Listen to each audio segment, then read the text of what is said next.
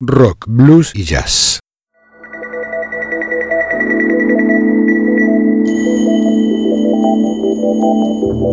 Desde algún rincón de una galaxia lejana llega una señal, una conexión inesperada con el futuro, una puerta sin picaporte, una travesía sin mapas ni brújulas. Esto es Ubik. Oídos para mirar, ojos para escuchar.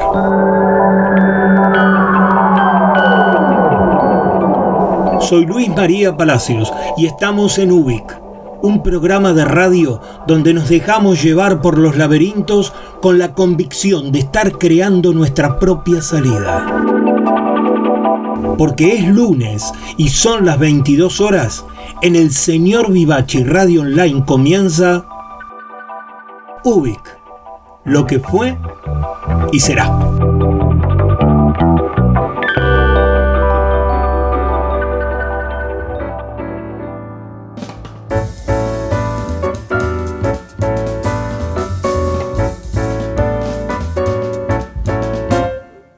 Buenas noches. Tenemos por delante una nueva travesía de Ubik. Estos viajes nos van acercando al final de este año, de este 2021, que ha sido tan incierto, tan ecléctico y tan desafiante para cada uno de nosotros y para todo lo que nos toca realizar y transformar en el venidero 2022. Por eso, sean ustedes bienvenidas y bienvenidos a esta nueva utopía radial, con la cual buscamos humildemente darle algún sentido a lo venidero.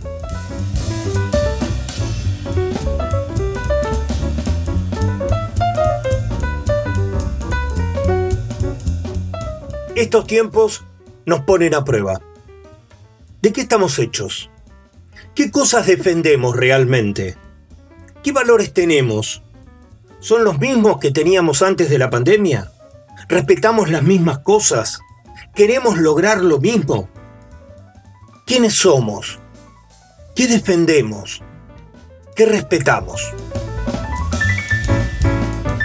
Les propongo que en algunos momentos de todo este tiempo hagamos algunos de estos ejercicios reflexivos para pensarnos, para, para descubrirnos un poco más. Y hoy comenzamos el programa trayendo las ideas y reflexiones de alguien que ya se hacía este tipo de preguntas y otras muchas más hace 110 años. Filosofía de otro siglo, me dirán. Eh, en cierta manera, puede ser cierto, pero también ideas que siguen resonando aún en estos días.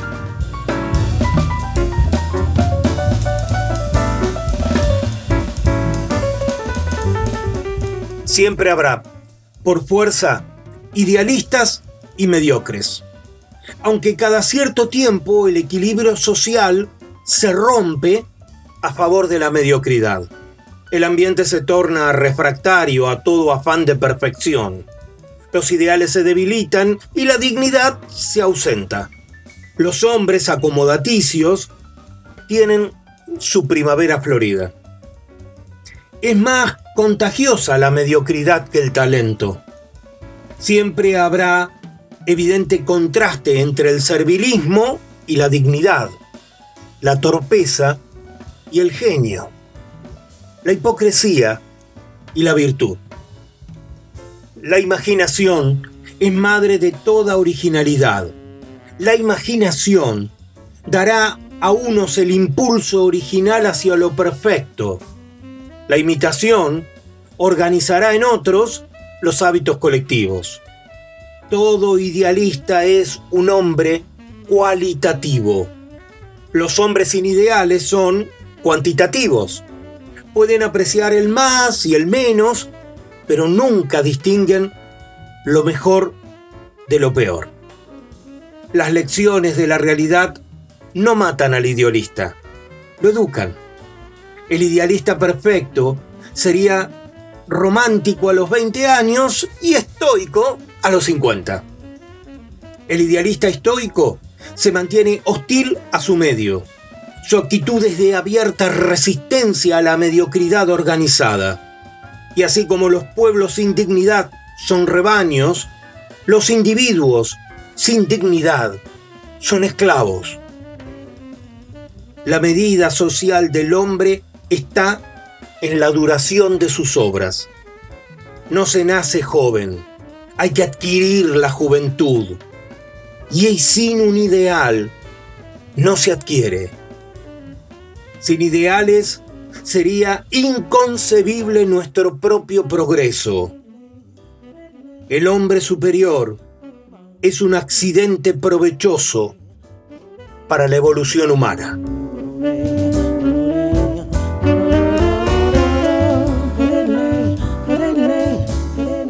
Estas han sido y siguen siendo algunas de esas ideas reflexivas, de esas convicciones un tanto rupturistas que tuvo José Ingenieros, que escribió y postuló en 1913, hace ya casi 120 años. Y las preguntas siguen siendo más o menos las mismas. ¿Qué vida queremos? ¿Esta vida u otra vida mejor?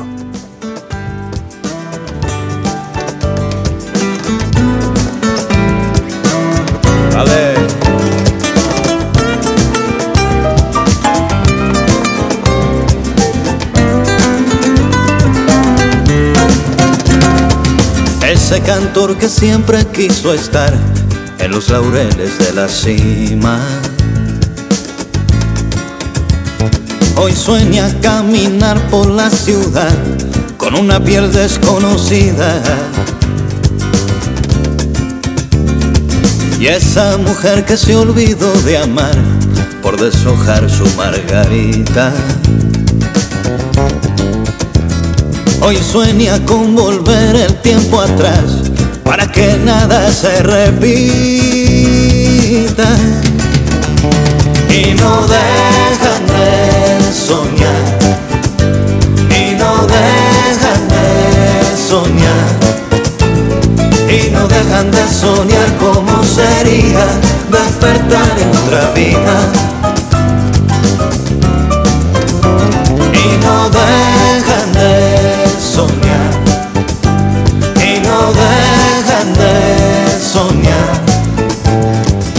no dejan de soñar cómo sería ver cumplir sus fantasías. Puxa, Pablito.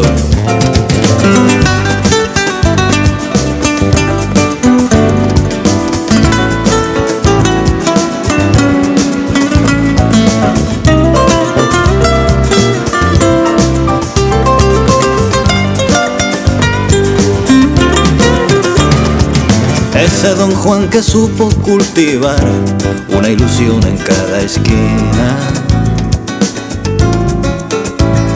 Hoy sueña con tener un buen hogar, dos hijos y la mente fría. Y aquella princesita angelical que nunca está muy decidida. Hoy sueña que provoque no está mal, que la sorprenda la alegría. Y no dejan de soñar, y no dejan de soñar, y no dejan de soñar cómo sería despertar en otra vida.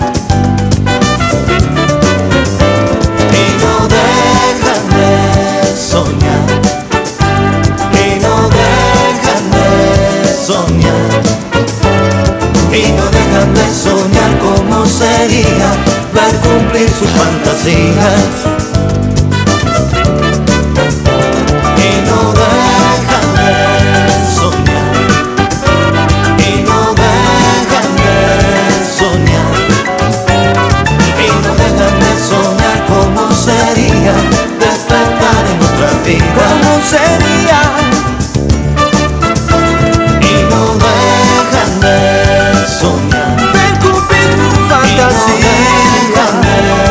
soñar. No, no dejan de soñar. Y no dejan de soñar cómo sería ver cumplir sus fantasías.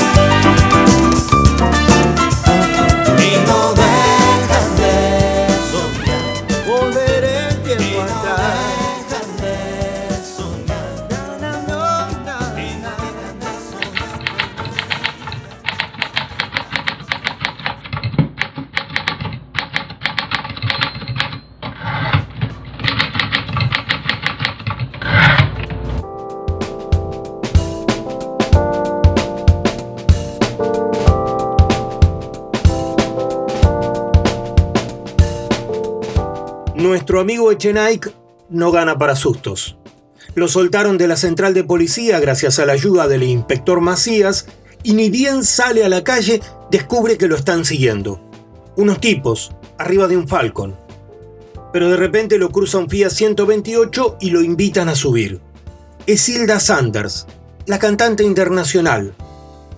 Y se van juntos en el 128.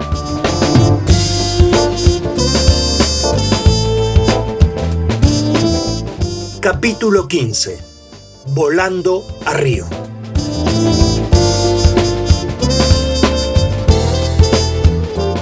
La flaca le agradeció el chistecito con una levísima reverencia de su barbilla y canturreó. Echenike metió bruscamente la mano en la guantera y agarró un portadocumentos. Ella hizo un gesto sin dejar de sonreír, pero el veterano la contuvo con su mano libre. Atendé al volante, le dijo.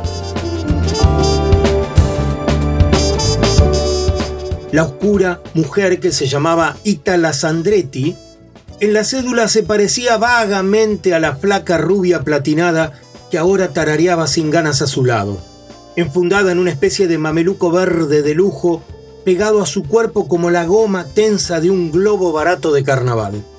Echenike repuso el portadocumentos en su lugar, no dijo nada.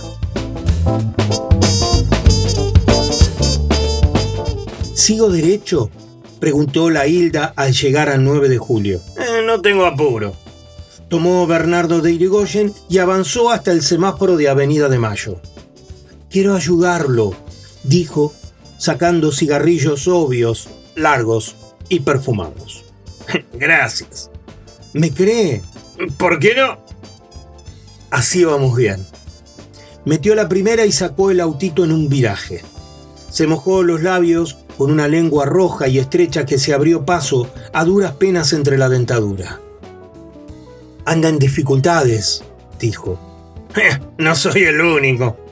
Claro que no, pero a todos no se les puede ayudar. Yo a usted puedo ayudarlo. Echenike puso los ojos como Robert Mitchum. No sea tonto, no me juzgue mal. Esto es lo que quiero regalar. Metió la mano en la cartera y sacó un largo sobre que puso en el asiento a su lado. Eran para mí, pero no puedo ir. Ahora son para usted y su socio. Sé que no se fueron de vacaciones. Echenike abrió el sobre y vio los dos pasajes a Río de Janeiro. Estaba previsto también el regreso. Por el alojamiento no tiene que preocuparse. Le puedo dar las llaves de un departamento en Copacabana. Las hizo tintinear con un golpecito en un bolsillo del mameluco. Se queda el tiempo que quiera. Cuando regrese, las dificultades habrán pasado. Volverá a trabajar más tranquilo y un poco más tostado.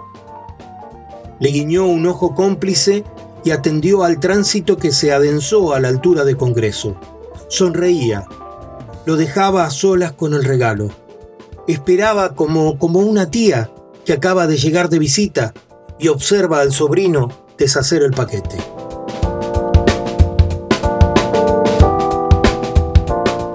Echenike dejó el sobre en el asiento y miró al frente. ¿A quién debo la atención? Ya le dije que el pasaje era mío. Echenike suspiró. Dejémoslo así. Pero me preocupa pensar que soy muy barato. Ella dobló por un rincón y fue dando la vuelta. No me contestó, dijo sin volverse. Dígales que Shanghái o nada. ¿Cómo? Shanghái o nada. Ella quedó con la mirada fija al frente. Pasaron algunos segundos y sonrió tristemente. ¡Qué tonto! dijo. Habían llegado a la altura de Congreso por Irigoyen. La Hilda fue aminorando la velocidad y detuvo el auto junto al cordón de la vereda de la plaza. Abrió la puerta y apoyó los pies en la calle. Lo siento, en serio, dijo. El sol de Copacabana le mejoraría las ideas. Shanghái o nada. Tengo parientes ahí. Además, el clima, el golpe de la puerta, lo dejó monologando.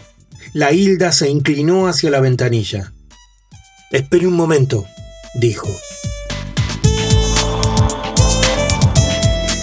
Después se alejó a grandes pasos con su disfraz de chaucha satinada, revoleando la carterita y haciendo ruido con las llaves del auto.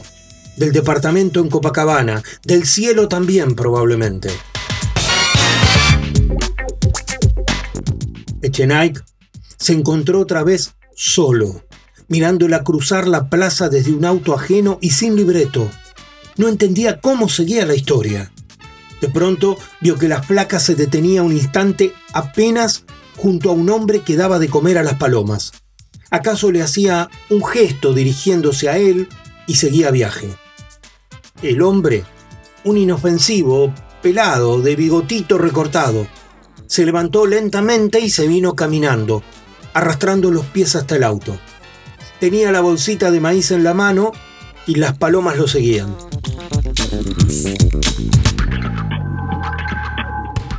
Llegó, se acodó a la ventanilla y metió la mano en la bolsita. Sacó una pequeña pistola y la puso debajo de la nariz de Chenaik. Buenas tardes. Malas. ¿Te pasa algo a vos? dijo el otro arqueando las cejas. Paseaba, tomaba sol y Echenique sintió que todo era como en un sueño o en alguna de las miles de novelas que había leído. Ahí, en pleno Congreso, alguien apuntaba con una pistola y podía disparar y se acabaría todo y nadie haría nada. Solo habría un revuelo de palomas. No te hagas el piola, que te puedo amasijar ahora mismo, chabón. ¿Vos te crees que son giles los que están en esto? No, claro que no. El otro revolvió la pistola movió el caño como si estuviera regando con una manguera sobre Chenite. Agarrá lo que te ofrecen entonces. El sobre estaba ahora otra vez sobre el asiento, como, como una carta tirada para que la diera vuelta y ganase. ¿Y? El pelado parecía impaciente por volver a su banco a seguir alimentando a las palomas. Ando nervioso. El Falcon. ¿Qué Falcon? el de la cana. Nos siguen desde que salí de la central. El tipo hizo un levísimo giro de su cabeza. Fue suficiente. La izquierda de Chenaik se apoderó de la muñeca que empuñaba el arma, mientras la derecha golpeaba dos veces, corta y llena contra la mandíbula. Después dio un tirón hacia arriba con todas sus fuerzas y le estrelló la pelada contra el borde de la ventanilla. Una vez, dos, tres veces. Lo soltó. La pistola rodó por el asiento y el tipo se deslizó hasta quedar tendido junto al auto. Echenique recogió el arma y se bajó. Nadie había advertido nada. Caminó rápidamente cruzando la plaza y se acercó a un Falcon verde estacionado. Los cuatro que estaban adentro lo miraron. Muchachos, dijo Echenique, hay uno para levantar allá junto al FIA 128. ¡Apúrense! O se lo van a comer las palomas.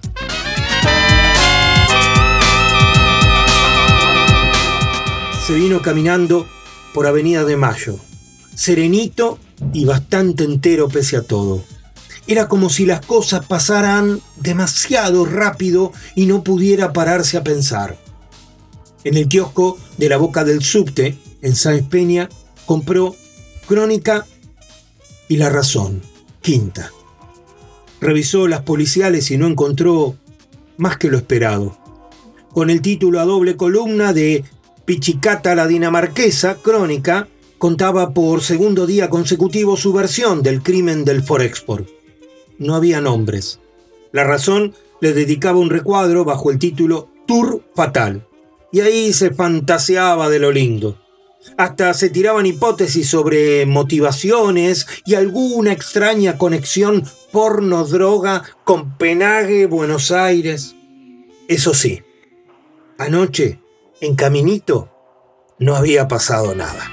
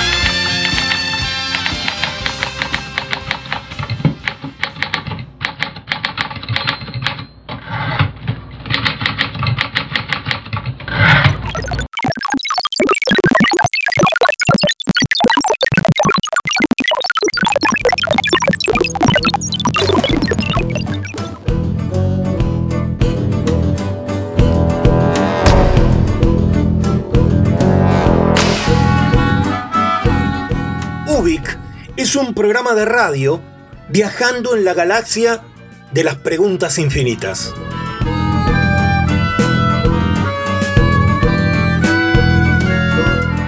Sucede gracias a la generosa audacia de Carlos Vivaci, creador y mentor del Señor Vivaci Radio Online, y que transmite las 24 horas por su canal exclusivo del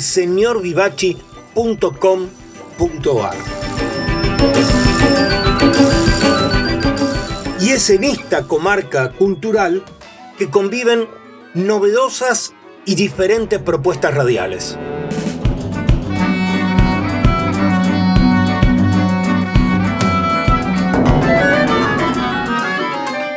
Los martes, a las 20 horas, los invito a ser parte de Amigos y Yetro, un estupendo viaje creativo donde Esteban Jauregui nos deleita con las historias y los personajes de sus planetas musicales.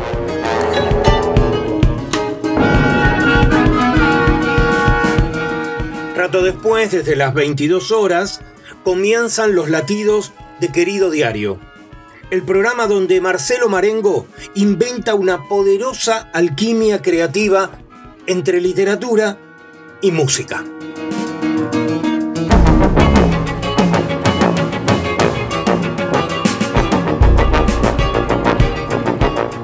Durante todo el día, todos los días, el señor Vivachi Radio Online.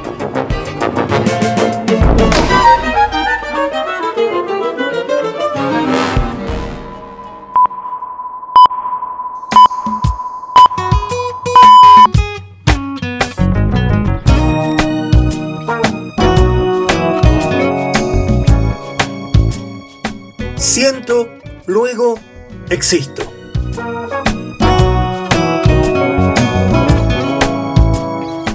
En el UBIC de esta noche nos visita Diana Wang.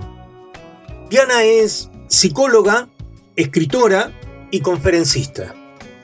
Diana es madre, esposa y abuela de nueve nietos. Publicó libros, escribe columnas en diarios y revistas. Pertenece al Consejo del Museo del Holocausto de Buenos Aires y participa en los proyectos de generaciones de la Shoah en Argentina. Es especialista en vínculos de pareja, aunque a ella le gusta decir que es una emprendedora de memoria, una especie de puente entre pasado y futuro. Diana Wang, en Ubik.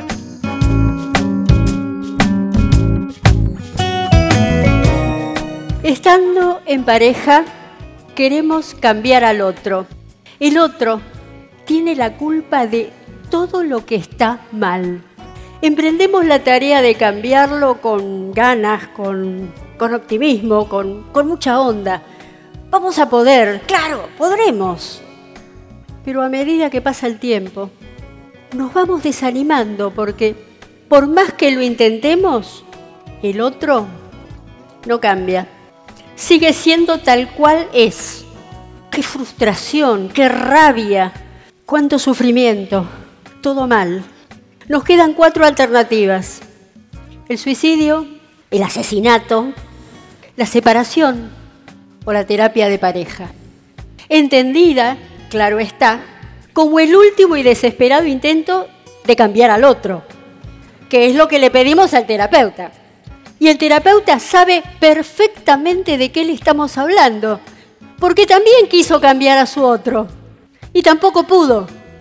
Después de más de 40 años de casada y de algunos más como terapeuta, encontré un modelo que me es muy útil para pensar a las parejas.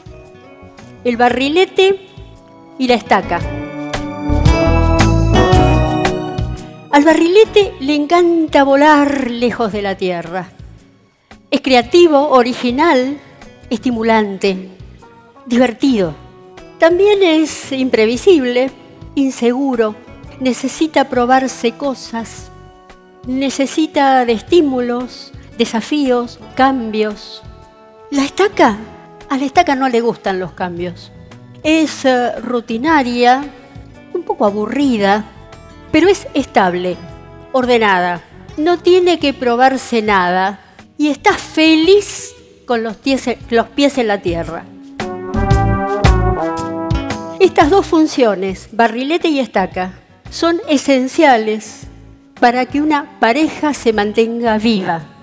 Cuando somos barrilete, volamos felices y tranquilos porque está la estaca que nos sujeta y nos trae de vuelta.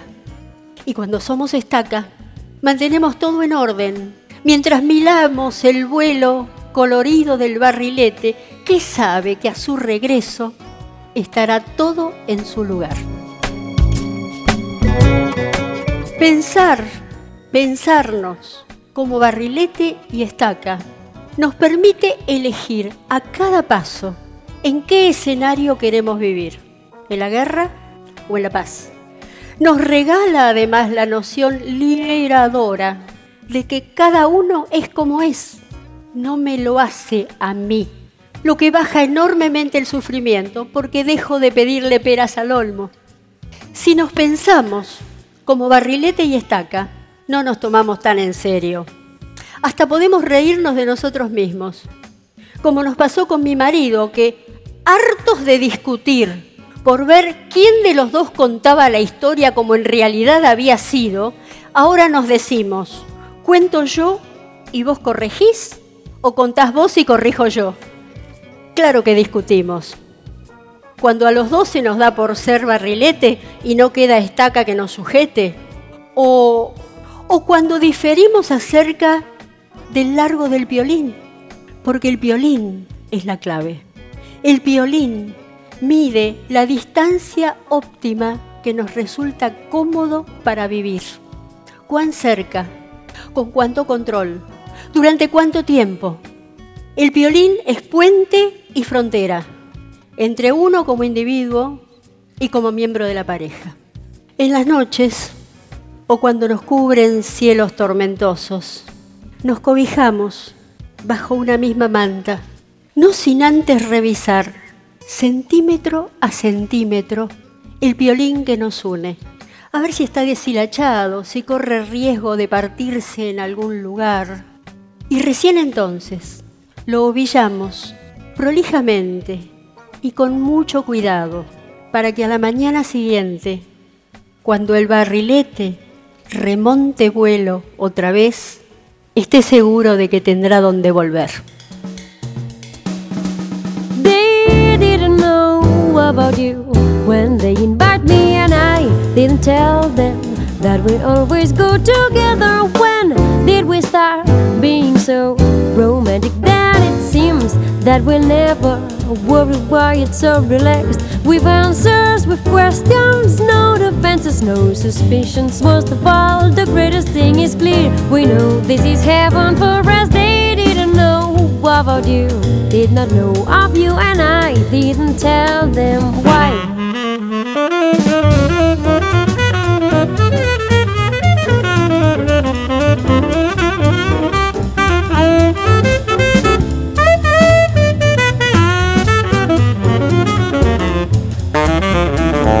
They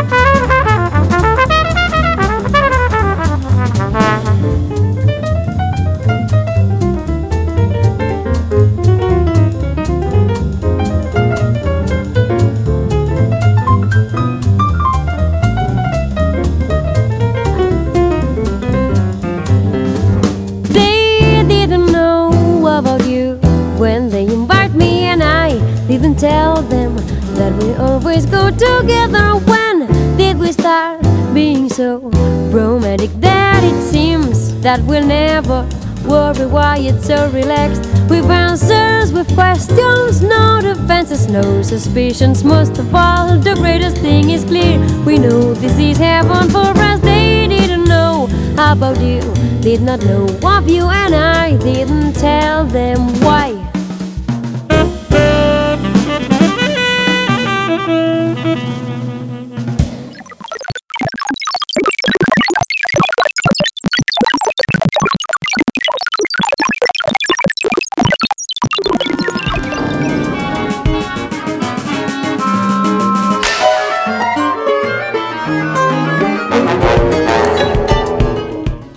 Los invito a seguir viajando entre la programación del señor Vivachi Radio Online.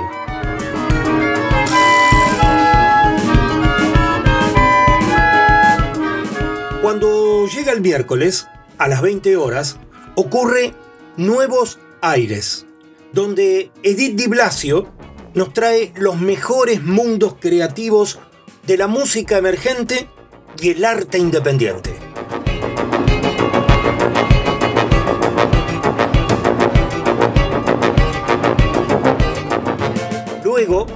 A las 22 horas, llega el programa que le dio inicio a todo este loco proyecto cultural, El Señor Vivaci, una auténtica travesía inspirada sobre la música, sus historias y sus descubrimientos.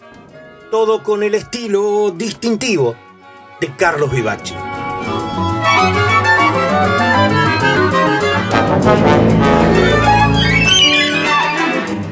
Hay radio, hay encuentro, hay cultura, hay el señor Vivachi Radio Online.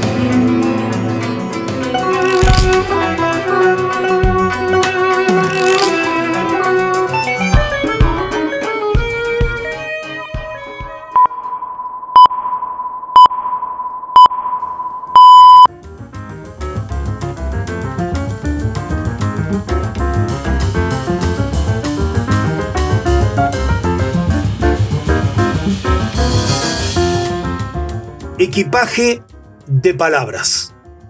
interview in Austria for the class of 14 year old girls who interviewed a Holocaust survivor. These, four, these 14 year olds were from a school in Bad Schallenbach near Linz. ¿Te persiguen tus poemas? ¿No es el poema de nuestra vida? Un refugio, tirando de nosotros, soltando y tirando de nosotros. Una cuerda cada vez más poderosa, tirando de nosotros. El artista destripado y descuartizado en estaciones, elementos. What we said, but what we didn't. And here's one I wrote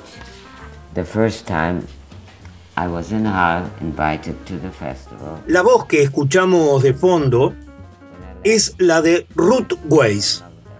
Nació el 24 de junio de 1928 en Alemania. Es intérprete, dramaturga y un artista que hizo su hogar y su carrera en los Estados Unidos y como miembro de la generación Beat.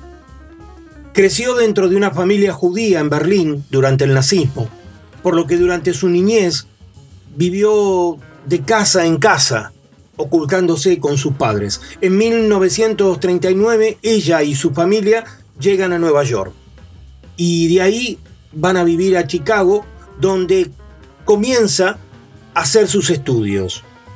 Retornan en 1946 a Alemania para trabajar en el ejército de ocupación. Estudia en Suiza y a mediados de los años 50 decide regresar a Estados Unidos donde se instala definitivamente.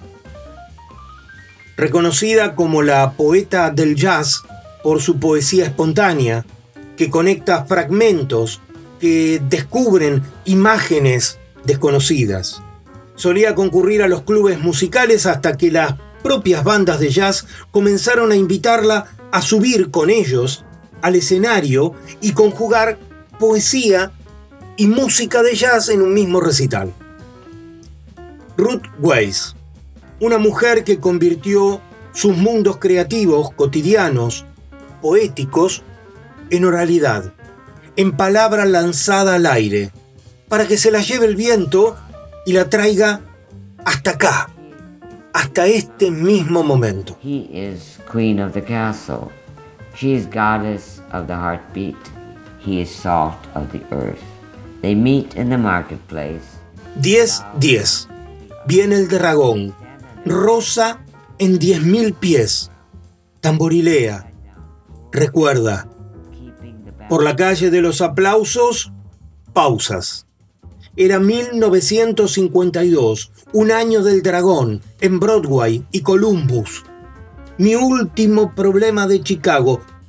Dijo que aquí es donde perteneces. Encontré mi habitación en Montgomery, 1010 Montgomery, 10 dólares al mes, con un pozo de luz y una ducha humeante en el techo, a través de la niebla, a través del pasillo. Profesor Fun mantuvo la música en una habitación, clic de la lengua contra el diente, un hábito nervioso, como casi un accidente de bomba en su casa en Hong Kong. Arpa de mariposa.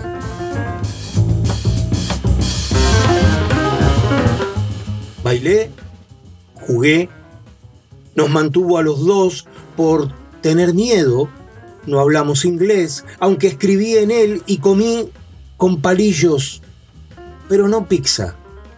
Diez dedos para eso una caminata nocturna cuesta arriba en Kearney desde el Pacífico. El hombre detuvo su blanco y negro y preguntó, ¿qué estás haciendo fuera por la noche? Fue entonces Frankie Lupo, otro fanático de toda la noche. Atravesó la puerta de su palacio de Kearney, le dijo al hombre, ya que no hablé, a ella solo le gusta caminar. Luego me invitó a entrar para compartir pizza recalentada sobre carbón, por un vasito de tinto para calentar el alma. Hablamos de mamá, arriba, a través del tintineo del vidrio y el parpadeo de la niebla. Me obsequió con cuentos. Nunca olvidaré, ni recordaré.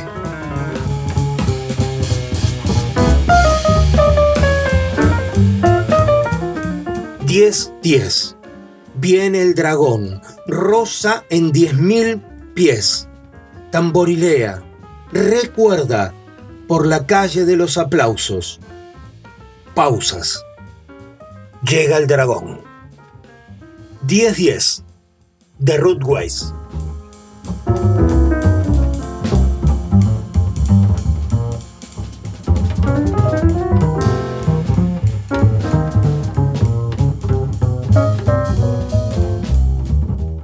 hay que desecharlo todo. Apuntes, números, todas las referencias, incluso la adoración de la nada. Espejo, memoria, todas las bisagras, las puertas giratorias hacia lo posible. Incluso el calor, frío, las espaldas desconocidas. Incluso el frío, calor, la frente conocida. Incluso el mal más dulce existe un punto donde el rescate último del amor es posible. Existe ese punto duradero que al alto amor llama una sombra de gato sobre la pared. Y es un o él. O es singularmente plural. ¿Quién eres tú para decir cómo colocarlas acaso?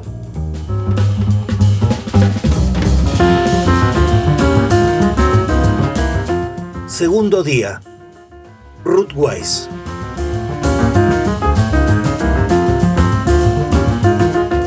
Ruth Weiss, la poeta del jazz.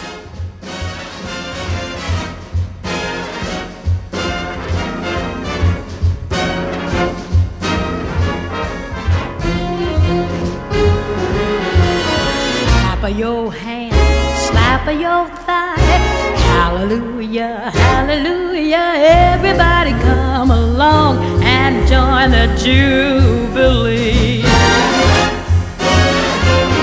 Clap of your hands, slap of your thigh. Don't you lose time, don't you lose time. Come along and shake your shoes time. Now for you and me.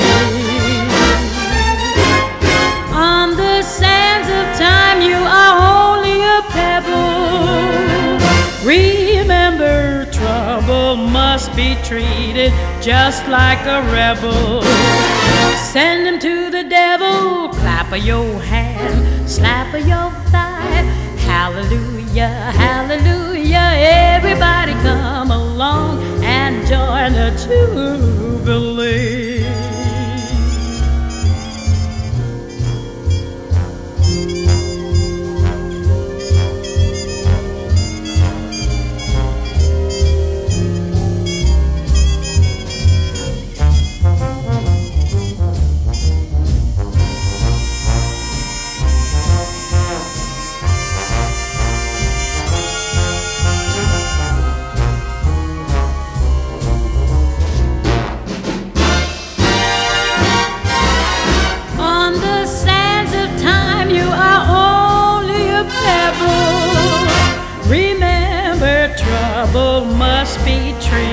Just like a rebel.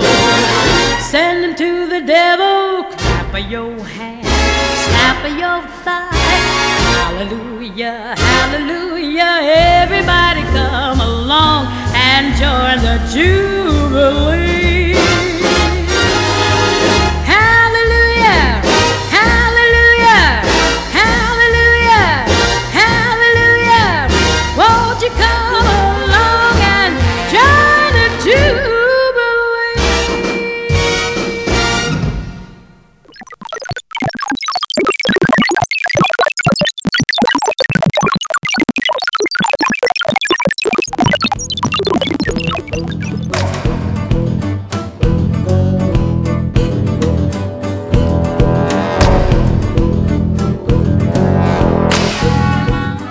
En esta radio, cuando llega el domingo, a las 20 horas, se arma un fogón virtual, un encuentro amistoso, distendido.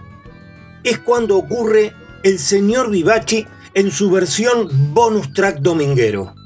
Ahí podés encontrar música, historias y a los mismos oyentes aportando nuevos sentidos radiales.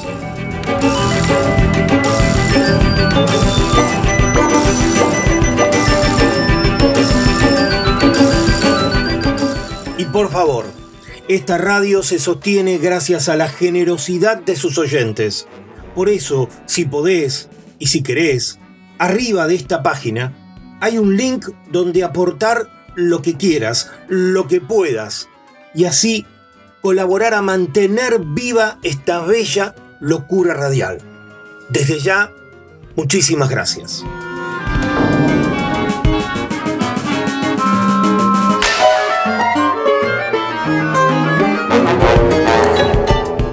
No importa en qué día ni a qué hora, cada vez que te den ganas, elegí el señor Vivachi Radio Online. Porque vas a encontrar una radio sintonizada con las emociones.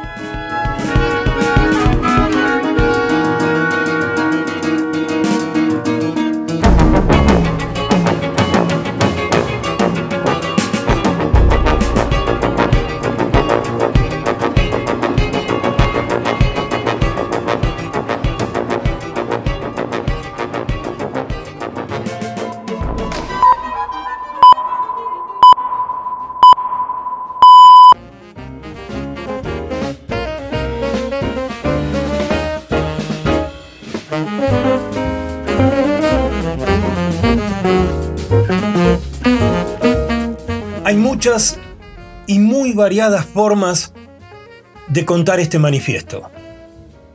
Creo que existen tantas historias de este lugar como personas que estuvieron ahí. Y que cada uno tiene su propia versión. Porque en cada persona han quedado esas íntimas sensaciones de los que le tocó vivir en ese reducto, en ese espacio tan chiquito donde sucedían tantas cosas. Por aquellos años, eran finales de los años 70, principios de los 80, era impensado, por lo menos en aquel Buenos Aires, tan hundidos todos en la feroz dictadura, que pudiera surgir un espacio donde redefinir el significado de la libertad. Pero la libertad en todas sus expresiones. Veamos cómo lo cuentan Gustavo Forján y Oscar Tchaikovsky, dos yaceros de Buenos Aires.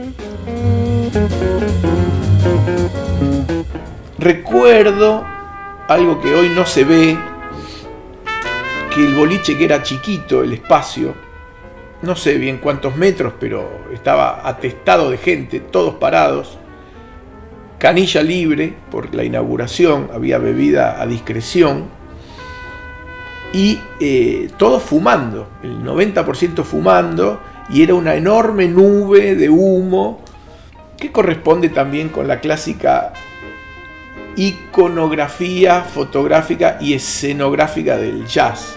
Era una posilga, un rodicto reducto mínimo en una planta baja con una escalerita que iba a un altillo donde había muy poco que hacer, ¿no? Habían trastos ahí arriba. No existía heladera. Habían pocos vasos. Si pedías algo te decían, búscate un vaso.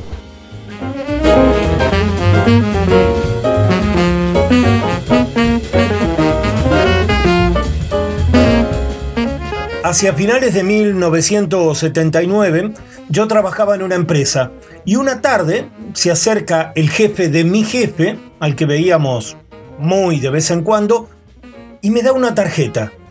Me dice que es para mí, que, que vaya a ese lugar, que, que él cree que, que me va a gustar, que es un sitio increíble, impensado, que, que se disfruta mucho estar.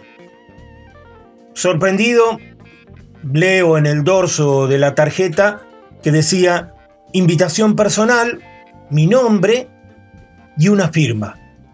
Al frente, la tarjeta era de color negro, tenía un logo en blanco con el dibujo de una trompeta y unas letras que decían Jazzy Pop. Jazzy Pop, Chacabuco 508, un templo pagano donde se recibían transfusiones de música. Por eso Lito Epumer primero y el Pollo Rafo después nos cuentan su propia experiencia en jazz y pop. Yo estaba tocando con Pomo, el baterista invisible, y me dijo, se, se inauguró un boliche, qué sé yo, de, me dijo Nevia que vayamos, qué sé yo. O sea que iban, no era solo el, jazz que tocaba ahí. Después sí, se hizo más jazzístico y qué sé yo. Pero todas las nuevas camadas, digamos que aprendimos muchísimo ahí. Yo recu- recuerdo con muchísimo cariño y aprendí muchísimo porque iba a ver todo lo que no podía ver eh, en la tele en ningún lado. Entonces eh, ahí tocaba eso. Un día tocaba Ricardo Leu, otro día tocaba, bueno, al que más recuerdo con mucho cariño es Horacio Larumbe, pianista ciego que era increíble y que nos ayudó muchísimo a todos porque él era el que abría las jams de los domingos. Entonces yo practicaba estándar, iba y, y le decía, Horacio, ¿puedo tocar? Sí, dale, viste, re buena onda, se fumaba No acuerdo la secuencia, seguramente uno más se acordará, pero la secuencia era Astaristi González tocando todos los días con todos pianistas, Santiago Jacobe, eh, Horacio Larrumbe, Pablo López Fur, Jorge Navarro, los jueves me acuerdo que estaba Lito Nevia, que tenían el, trío con Astaristi González, los sábados estaba McLean y estaba la, la jam del, domingo donde íbamos a tocar eh, todos, los, todos los músicos de, jazz de mi generación. Eh, en un momento recibo un llamado de Astarita a mi casa que me ofrece tocar con el grupo en la, en la jam de los domingos. O sea, abrir la jam de los domingos con el grupo que teníamos en aquel momento, que era el Rafo 4, con Pablo Rodríguez, con Marcelo Torres y con, y con Luis de la Torre. Yo creo que hasta el día de hoy es, es como si me hubiera llamado Miles a tocar. Es, es- es ese tipo de experiencia, ¿no? Que me llamó Astarita para tocar en Jazz Pop. Yo creo que no he superado, no, no me ha pasado nada eh, que tenga como esa, esa- ese nivel de, de significancia.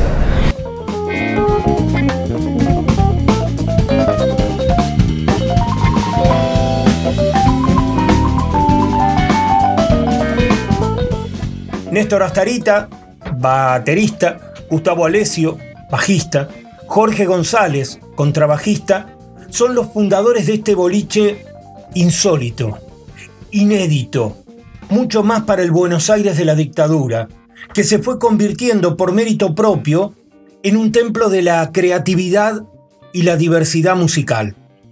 En jazz y pop casi sin anuncios, a veces solo por el boca en boca, oyendo sin ninguna referencia a disfrutar lo que surgiera, ocurrió que en ese diminuto escenario, sobre una alfombra de 3x2, sin tarimas, ni ayudante, ni ninguna ceremonia previa, te encontrabas con músicos como Dino Saluzzi, o el Mono Villegas, Chivo Borraro o Santiago Giacobbe, Baby López Furs, Jorge Navarro, Lito Nevia, el Flaco Espineta, Leo Sujatovich, Ricardo Leu, Walter Malosetti, Juan Falú, el Chango Farías Gómez, Fat Fernández y la lista es increíble, sigue y sigue y sigue.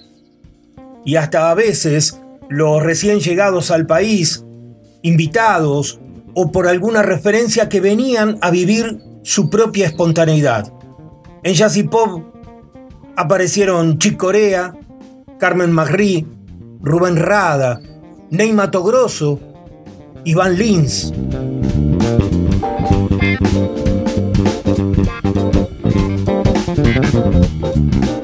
Por eso esta noche nos encontramos en Chacabuco y Venezuela, en Jazz y Pop. Y seguro que ahí, al que vamos a ver, es al querido Néstor, a Néstor Astarita. Nosotros hicimos Jazz and Pop tres personas. Gustavo Alesio, el negro González, que tocaba el contrabajo, y yo, que tocaba la batería. Era una forma de que poder mantener un boliche con músicos tocando y no tener que pagar.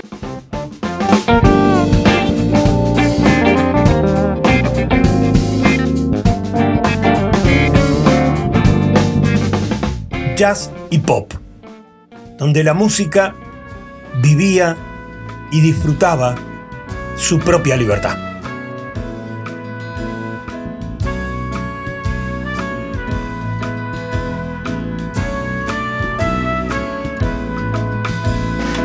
Si ya no tengo más risa, ni siquiera las ganas de explicar mi forma de ser. Tampoco estoy triste, solo un poco aburrido, porque recién comprendí que el mundo se alejó de nuestros sueños. Solo queda esperar, tal vez escuchar, si hay alguien que explique que el mundo se alejó. Si ya no tengo excusas, ni siquiera el apuro de que alguien hable bien de mí. El camino está hecho, recorrí lo que pude, por eso me animo a decir que el mundo se alejó de nuestros sueños. Solo queda esperar, tal vez escuchar, si hay alguien que que el mundo se alejó, el mundo se alejó.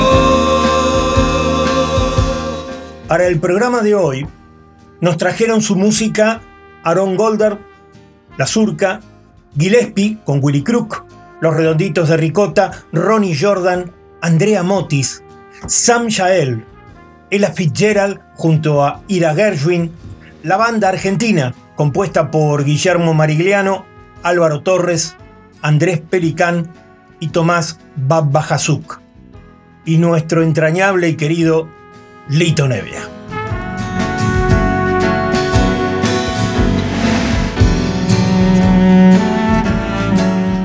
Estos son los mundos de Ubik, nuestros planetas en medio de los tiempos que nos tocan vivir. Estamos en diciembre. La verdad que no nos gustan mucho los balances, aunque sí creemos que es tiempo de empezar a proyectar, a imaginar nuestros deseos con el año que se avecina. Hay que resistir con alegría y aún entre tanta complejidad, seguir buscando lo novedoso, lo que transforma, eso que nos entusiasma. Muchas gracias por estar ahí, por ser cómplices radiales de esta bella locura. Buenas noches y buena vida. Solo queda esperar, tal vez escuchar si hay alguien que explique que el mundo se alejó. El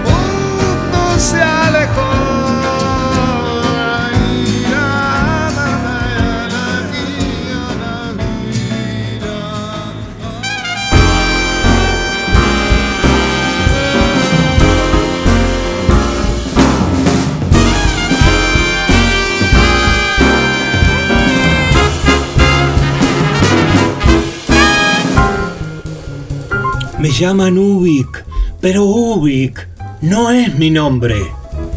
Yo soy, yo seré siempre.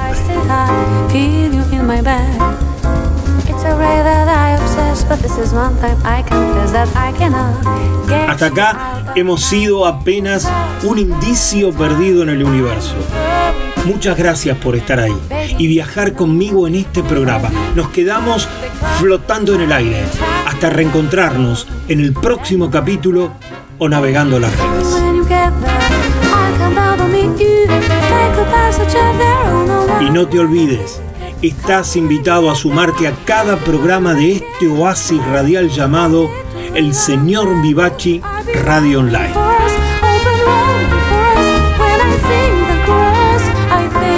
Desde el planeta de las preguntas infinitas, esto ha sido Bosse.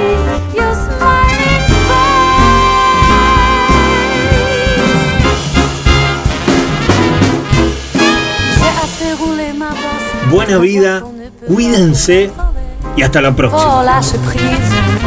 Fais confiance en son destin, sans faire de trop grands calculs et puis sourire devant les surprises. Tout ce temps sublime, tu vois très Ubik. bien de quoi Lo que fue y será. chéri.